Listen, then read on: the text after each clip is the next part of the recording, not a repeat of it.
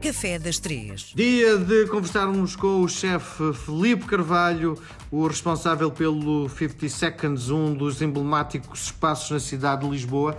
O Felipe já é uma das grandes referências da cozinha em Portugal, apesar de ter ganho há pouco tempo o prémio da, da revelação, no fundo, do cozinheiro revelação do ano.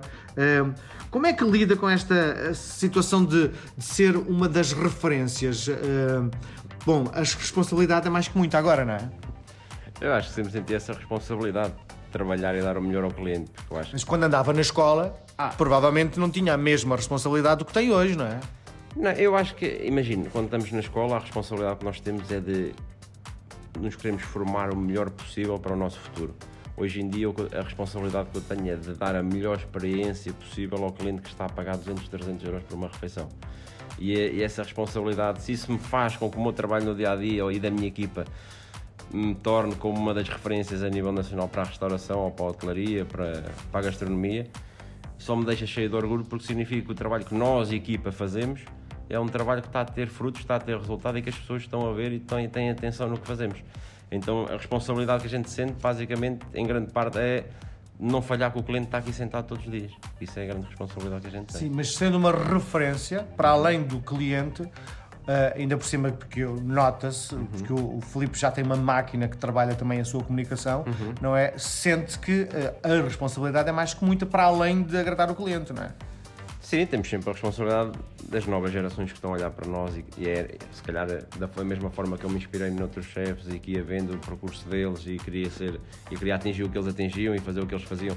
Sei que se calhar esta nova geração olha para nós dessa forma e então isso para mim ao mesmo tempo de ser uma responsabilidade, é um orgulho também, porque significa que o meu trabalho está a ter resultado e tem repercussão eh, no futuro de, alguém, de certeza, não é? Nos estagiários que estão aqui, nas pessoas que trabalham comigo, e isso para mim é, é isso que eu sinto, porque agora a responsabilidade, eu, esse peso nas costas, o peso nas costas que eu sinto diário é, é, é, é do, do serviço ao, ao, cliente e que o projeto tenha, consiga ter sustentabilidade e que, seja, e, e que tenha futuro e, tenha, e, que, e que a gente consiga atingir os objetivos porque o resto é um bocado. É, assim, é a mesma coisa quando eu faço aqueles vídeos e cozinho cozinha tradicional portuguesa. Eu estou a fazer aquilo com o coração, com amor. Não é? É, é uma coisa natural. não sei que, é, como é que lhe dizer. Sim, já percebi. Diga-me outra coisa, falou em estagiários. Uh, na sua equipa, consegue, uh, à distância, olhar para um estagiário e dizer: hum, este tipo vai ser grande?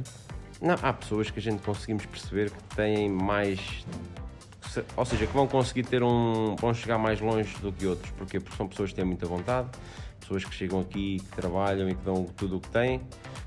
É claro, o estagiário, a gente consegue avaliar o estagiário pela forma rapidez com que corta, a entrega que tem, isso tudo conta quando está num período de estágio e de aprendizagem. Aquelas pessoas que chegam aqui já com falta de atitude e com pouca vontade de trabalhar, são pessoas que não vão ter muito, muito sucesso, muito, não têm muito futuro, não é? E um estagiário pode criar alguma coisa? o estagiário, assim, a gente estamos sempre a aprender com toda a gente, não é? Embora se calhar o estagiário quando está numa fase de aprendizagem nem sequer tem psicologicamente não está não está focado em criar alguma coisa, está assim a absorver e aprender. Muito bem. Vamos lá então olhar para o Café das Três. O que é que nos traz hoje? Hoje trago aqui um pastel de Belém. Toda a gente conhece. Uh, pode fazer em casa. Chama-se pastel de Belém causa do sítio onde é confeccionado, porque no fundo é nata, não é? Eu, eu, não disse pastel de nata porque era especificamente ah, o pastel de Belém, ou Muito seja, bem. não é uma coisa que a gente podemos fazer em casa, mas eu acho que quem puder vir a Lisboa e puder comprar uma caixinha de pastéis de Belém, quem já não fez, não é? E levar para casa é sempre uma coisa espetacular para acompanhar com café ou com chá. Diga-me lá uma coisa, já que estamos a falar no pastel de Belém, uh, dizem os especialistas que nesta altura uh, em Portugal, nem em Lisboa, há outros sítios onde se confeccionam pastéis de Belém ou de nata muito melhores do que na origem. É assim, eu pessoalmente eu gosto muito de ir à manteigaria. A manteigaria faz uns pastéis espetaculares. Aí não, não podemos chamar pastel de Belém, vamos chamar um pastel de nata, não é? Mas é um pastel de nata espetacular que eu, que eu gosto muito. Se me pergunta se eu gosto mais do da queijaria do que o de Belém, se calhar acho que o da queijaria, passado umas horas, ainda é agradável comer. Era isso que eu queria chegar mesmo. Porque um, eu lembro, a minha mãe vivia em Angola e muitas vezes eu tinha, ia passar uns dias com ela. Na véspera de embarcar, ia buscar uma caixa de pastéis, uma ou duas caixas de pastéis de nata. Eles chegavam a Luanda com um aspecto já completamente. e nem sequer tão, tão sabor. A minha mãe adorava, apesar de tudo, não é? Mas. Era mais uma recordação, Sim, não? a questão é Porquê que um pastel de nata, quando deixa de estar acabado de fazer quentinho, perde as suas particularidades? Eu acho que tem muito a ver com a massa, não é? A única diferença do pastel de Belém para o pastel de nata é que o pastel de Belém, quando fica frio, aquilo torna-se quase um pudim por dentro, não é? O pastel de nata, se ficar num ponto de cozedura do creme em que fica ainda um bocadinho líquido, ainda conseguimos fazer aquele, comer aquele creme assim mais líquido, não é? Quase como um creme inglês. Mas eu acho que a grande diferença está na massa. É a massa estar crocante ou não. Muito bem. Filipe, voltamos a conversar na próxima semana. Obrigado.